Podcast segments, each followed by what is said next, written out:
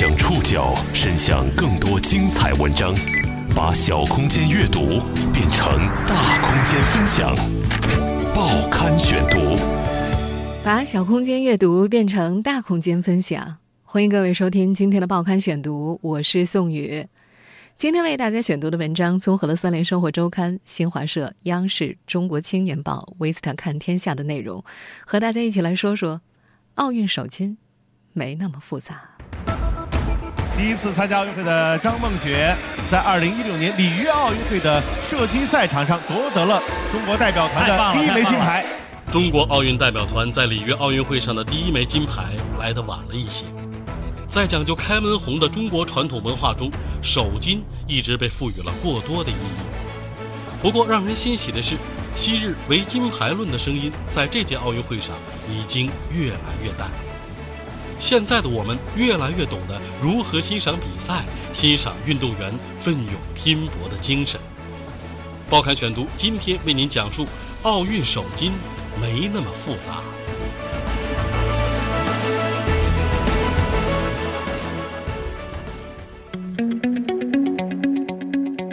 和2000年的悉尼奥运会一样，在首日无金之后的第二个比赛日，女子十米气手枪。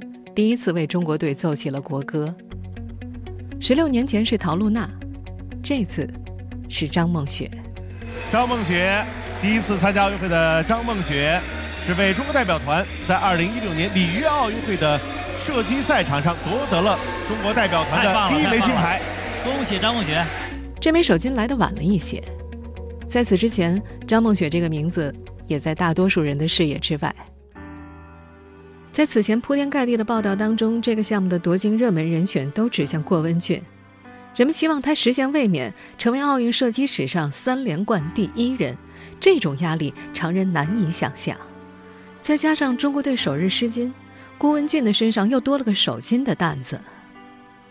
赛后接受采访的时候，郭文俊并没有被记者捕捉到像杜丽、易思玲和孙杨那样痛哭的场面。或许是因为与一环和零点一三秒相比，他与这块金牌之间的距离并不是那种擦肩而过的遗憾。资格赛第三十名的成绩，离晋级的门槛有些遥远，也和他多个冠军头衔的水准相差太多了。他知道自己发挥的不好，甚至无可抱怨。他说自己太想打十环了。这个陕西姑娘很直率，面对记者时的坦然和率性让人动容，也让人。心生惋惜。也正因为郭文俊没有出现在女子十米气手枪最后的决赛当中，人们才开始关注张梦雪这个名字。一九九一年出生的张梦雪，今年二十五岁。对于很多体育项目来说，二十五岁已经是老将了。而张梦雪是在二零一四年年底才进入国家队的，这是她的第一届奥运会。这个九零后小将的简历很简单。他不仅没参加过奥运会，也没参加过世锦赛，算上亚青赛，此前他只在国际赛场上亮相过八次。2015年韩国世界杯的资格赛亚军是重要的一笔。那次比赛，他为中国队拿到了一张里约奥运会的入场券。是的，你没有听错，在这枚金牌之前，在张梦雪短短的简历当中，我们甚至没有发现任何和冠军有关的字眼。事实上，在郭文俊资格赛被淘汰之后，张梦雪依然没有感受到自己身上的压力。原因很简单，这个金牌的重任原本就是压在力求三冠的郭文俊身上的，而张梦雪只是个备胎，是个不被重视的配角。一个可供佐证的例子是，在决赛当中，解说员在聊到张梦雪经历的时候说，其他几个选手简介都是好几页纸，张梦雪。连一张 A4 纸都没有写满。与他类似的是，此前女子十米气步枪夺冠的美国小将斯拉舍，也不过只有五年的射龄。在这个受年龄和身体素质约束比较小的体育项目当中，新的射击赛制对于老运动员来说显得有些不近人情，却为年轻运动员提供了更多的可能性。经验不再是射击比赛中最大的筹码，有时反而会成为负担。新的射击赛制规定，资格赛的成绩不带入决赛全部清零。在决赛中先打六枪累积基础分，之后每两枪淘汰此时的末位选手，一直到决出冠军。射击本就让人看得很紧张，赛制一改更是枪枪都打在心头，每一枪都会产生新的座次，没有人敢保证下一枪会不会面临淘汰。但是今年的射击比赛实在是太令人匪夷所思了，不到最后一枪真是会有会有很多的变化啊！在决赛当中。前几枪发挥稳定的西班牙老将弗兰克特被淘汰，一度与张梦雪并列第一的希腊选手克拉卡奇发挥起伏不定。射击大概是奥运会当中最特殊的一项运动了，没有竞技对抗，也不需要太多的体力付出，除了基本的动作要领，剩下的都是心理战。就在前一天，易思玲在赛后回忆比赛过程的时候，就曾经表示，在比赛当中，自己曾经无数次的在脑海中闪过一定要拿这枚金牌的想法。特别难，这个过程很难，但是我已经竭尽了自己所有的全部力量，然后来准备这场比赛，已经，我觉得已经很不错了。谢谢，谢谢，谢谢。这对于射击项目而言，并非好事。就像2008年在北京遭遇同样压力的杜丽。而现在的张梦雪呢？她在夺金之后，甚至坦诚，自己不知道这是中国代表团的第一枚金牌。这是中国代表团这里约奥运会的首枚金牌。现在能形容一下这种奇妙的感觉吗？是真的，呃，这首枚金牌自己没有什么感觉吧？反正尽自己最大的努力，可以为国家争光，也是很自豪的事情。而且。和杜丽与易思玲组成的奥运金牌组合相比，人们从未提到过郭文俊和张梦雪是双保险，因为就凭那个三个世界杯分站赛的领奖台经历，根本就没有任何说服力。要知道，在中国射击队当中，拿下过世界杯分站赛的队员比比皆是，更不要说杜丽、易思玲、庞伟、朱启南以及陈颖这些大名鼎鼎的奥运冠军了。或许正是这种心无旁骛、心无杂念。成就了张梦雪的成功。张梦雪夺冠之后，网上很快出来这样一个帖子：如何看待张梦雪夺冠？其中最热门的一个回复是：那种一脸不高兴的样子，看着就让人放心。比赛场上的冷漠脸，也只有射击运动员可以全程保持，而且必须保持。射击的魅力就在于表面看起来风平浪静，但是场面上的每一秒都变幻莫测。就在首金诞生后的几个小时，第二枚金牌也出来了。吴敏霞和施廷懋获得了女子双人三米板冠军，这也是吴敏霞的第五枚奥运金牌，也是中国跳水队在本届奥运会上收获的第一枚金牌。这是一块几乎没有悬念的金牌，吴敏霞的向后翻腾两周半已经可以写进跳水教科书了。第三枚金牌也在随后到来。在男子五十六公斤级的比赛当中，中国名将龙清泉以抓举一百三十七公斤凭奥运会纪录，挺举一百七十公斤总成绩三百零七公斤破世界纪录，夺得了中国举重队在里约的首枚金牌。这也是龙清泉继二零零八年北京奥运会之后，时隔八年再次登上奥运最高颁奖台。第一个总是容易被人记住，因此首枚金牌也一直是奥运会关注的焦点。尤其在有着开门红传统文化的中国，人们习惯把好的开始是成功的一半挂在嘴边，久而久之，开始或者开门被赋予了很多附加的意义。报刊选读继续播出：奥运首金没那么复杂。自从徐海峰1984年拿到那枚记入历史的首金以来，舆论对于首金的关注就开始逐步增加。第一块金牌所带来的仪式感和好彩头所承载的期许，让队员和教练员们一直承受着巨大的压力。可要知道，竞技场上的事情，几家欢喜几家愁，有赢的时候，也必然有输的时候。如今已经有越来越多的人想问这么一个问题：奥运首金，真的有那么重要吗？当地时间八月六号，在里约。德奥多鲁奥林匹克射击场，三十四岁的杜丽以一块银牌开启了第四届奥运之旅。笑着转身的杜丽，在听人说起儿子的那刻，心里一酸，眼泪夺眶而出。他说：“其实自己一直想笑着的，打到今天就是一个不可思议的奇迹。”呃，我觉得真的就觉得是特别不可思议。我自己赛前虽然有期望，但是觉得确实难度太大了。我看这个眼圈又红了，这个这场比赛打的特别艰苦，是不是？嗯，总体来说，然后压力挺大的。从伦敦奥运会到现在，然后压力是，呃，我想不到的。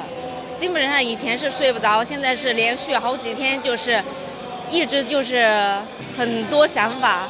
这场比赛，我觉得就是自己应该怎么去面对，面对战胜自我。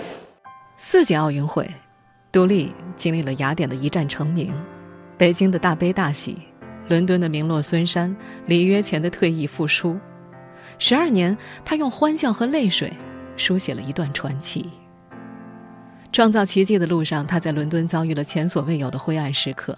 雅典和北京都斩获金牌，但那次竟然没有敲开决赛的大门，其中的苦只有他自己知道。北京奥运会之后结婚生子的杜丽，在2011年年初是带着半岁的孩子重返国家队的。那时的她一边着急恢复，着急上量。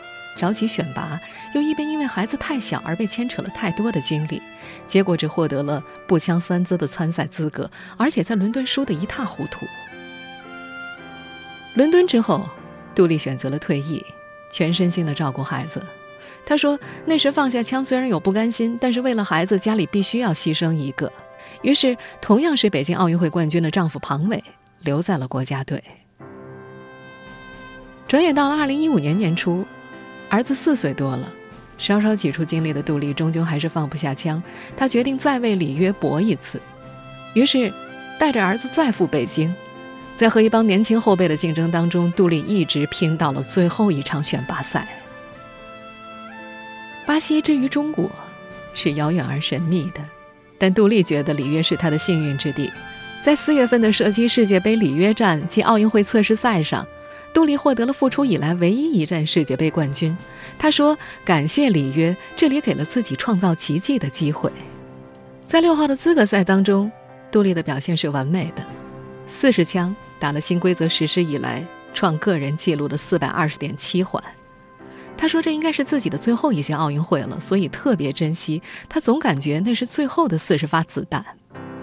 不过，他把可以留在奥运会气步枪赛场上的时间拉到了最长。”淘汰赛的决赛当中，他三次站在了悬崖边上，三次用稳准狠的十点八环续命，一直到只剩两人的终极 PK。最后，面对比自己年轻十五岁的美国小将斯拉舍，他最终以一环之差获得亚军。杜丽说：“遗憾是有的，但是对于自己来说已经是奇迹。呃，年轻的时候比较单纯，然后可能站到赛场上会会比较单一一些，然后打的会比较干脆一些。可能随着年龄的增长，随着你的经历的增多，可能你的思想上呀，呃呃复杂一些，可能就可能困难就更多一些。没有拿下这枚首金会有遗憾吗？当然，当然看到。”两个中国的国旗，然后中间是美国国旗，确实心里有一些酸酸的。但是这就是奥运嘛，没有办法。是的，生子、退役、再复出，能够站上奥运比赛赛场就已经是奇迹了。几天之后，杜林还要参加步枪三姿的比赛，这是他在北京奥运会夺冠的项目。我们也期待属于他的奇迹能够继续绽放。在里约奥运的第一个比赛日，和杜丽和伊斯林一样承担首金压力的还有孙杨。我相信八月七号一大早，可能很多人的手机上都出现了和我一样的奥运看点提示：奥运首金看点，孙杨四百米自由泳。不过结果大家已经知道了，里约奥运男子四百米自由泳比赛当中，孙杨以三分四十一秒六八夺得了银牌，冠军被澳大利亚选手霍顿获得。成绩是三分四十一秒五五，两个人的成绩只差了零点一三秒。赛后，孙杨抱着记者大哭，让无数的网友心碎。没关系，没关系，我们我们一块口干好好？加油，好，加油加油加油！就觉得挺挺对不起爸妈，就觉得可能让在父母是在看台上的父母还有叔叔他们。可能有一些失望吧，还有我的教练。孙杨表示自己状态不错，但冲刺不够，当时有点看不清对手，有影响。确实自己差一点，然后就是这么多人在为我为我来服务，为我来在保障，然后很可惜没有拿到金牌吧，就觉得就觉得大部分还是自己的问题，其实跟外界没有太大关系。我觉得自己自己没有做的自己没有做的更好吧，我觉得就想跟爸爸爸说声对不起。很棒了，很棒了，对，谢谢大家，孙杨加油，孙杨加油，加油啊！谈起首金的压力，孙杨表示会有，毕竟是检验自己训练成果的关键时刻，非常遗憾。可能给我所压力是，其实更重要的是中国游泳队内部的首金的任务。其实代表团的首金，我从来没有想说自己的去过多的去承担更多的，只是想做好自己分内的，帮中国游泳吧。在谈到辱骂自己是嗑药骗子的澳大利亚选手霍顿时，孙杨说不想对别人过多评论，做好自己。事后在接受记者采访的时候，他还高调宣称，自己才是一千五百米自由泳的王者。来到这里参参加比赛的每一个运动员都是需要被尊重的，没有必要靠这些小把戏来影响对方。没有没有，我没有必要，地位摆在这里，不需要去靠这些言语去争论，真的。其实，在过去一年，孙杨过得并不容易。在去年的喀山世锦赛上，他因为心脏不适退出了一千五百米自由泳决赛的争夺。而今年冬训，他又遭遇到脚部意外受伤。为了安心养伤，他还错过了四月份在广东佛山举行的全国游泳冠军暨里约奥运会的选拔赛。在二零一二年伦敦奥运会上，孙杨的夺冠成绩是三分四十秒一四，随后他的成绩出现了下降。二零一三年巴塞罗那世界锦标赛夺冠成绩是三分四十一秒五九，比奥运会时慢了一秒多。二零一五年喀山世界锦标赛，他的成绩是三分四十二秒五八，再次下降。而孙杨的对手霍顿在澳大利亚选拔赛上游出了三分四十一秒六五的好成绩，这也是奥运会前三年内全世界最好的成绩。比较一下孙杨的成绩，可以发现孙杨只比上述成绩慢了零点零三秒。对于已经九输战阵的孙杨来说，能够取得这样的成绩已经是殊为不易了。里约奥运的首枚金牌来得晚了一些，不过从赛后舆论情况来看，虽然观众们有些遗憾，但那种唯金牌论的声音已经越来越淡。和以往相比，现在的我们越来越懂得如何欣赏比赛，欣赏运动员奋勇拼搏的精神。报刊选读继续播出。奥运首金没那么复杂。里约奥运会的第二个比赛日，中国奥运健儿开始在赛场上发力，以三金两银三铜的成绩暂列奖牌榜的第二位。金牌来得晚了一些，和以往几届奥运会的战绩相比，成绩似乎也不够亮眼。不过，从比赛第一天的赛后舆论反应来看，尽管中国运动员数次向金牌发起冲击，都留下了遗憾，但是国人并未对尽力的运动员过分苛求，言辞激烈的指责与以往相比也似乎少了许多。在报道孙杨的银牌时，虽然还有一些痛失首金、卫冕失败、屈居亚军的新闻标题，但是大多数人都没有被这些声音所影响。人民日报发布微博：“就慢一点点，孙杨不哭。”你已经很棒了，我们为你骄傲。看到流泪的中国飞鱼，网友们纷纷表示：金牌不重要，不管银牌铜牌都是我们的骄傲。孙杨的微博下有数十万粉丝给予热情点赞。射击队的杜丽的微博底下也是一片鼓励之声，不少网友纷纷表示：赛事实在是太精彩了，新规则增加了观赏性和偶然性，使比赛竞争更加激烈。中国队的两名老将表现得非常出色，只是对手表现得太好。也有更多人对首金提出了疑问。一位叫做祝福心的网友说：“首金对运动员的压力的确挺大的。虽然第一天他没有获得金牌，但这些运动员真的很棒，辛苦那么多年，运动精神也很棒。”网友听风吹花落的声音也说：“真不希望首金这个词上热搜。”不希望给运动员们太大的压力，首金又如何？只是虚的象征而已。网友为什么也提问：大家有没有发现，观众们已经逐渐摆脱唯金牌论，开始尊敬每一位努力拼搏的选手。赛前不给压力，便是最好的鼓励。平常心也发表观点：不以金银牌来看待比赛输赢，和优秀的对手竞技就是提高，就有突破。加油，中国队！这种相对宽松的舆论环境，在很大程度上反映出了中国体育的进步，以及中国人体育观念的进步。我们不是不爱金牌，我们更加看重金牌背后的拼搏精神。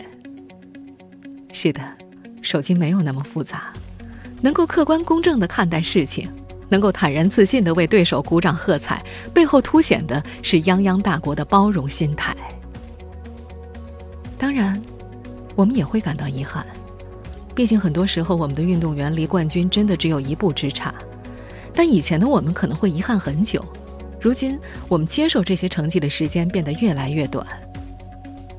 鲁迅先生曾经说过：“我每看到运动会时，常常这样想：优胜者固然可敬，但那虽然落后而非跑至终点不止的竞技者，和见了这样竞技者而肃然不笑的看客，乃正是中国将来的脊梁。”精武志也而不能治者，可以无悔意，其孰能击之乎？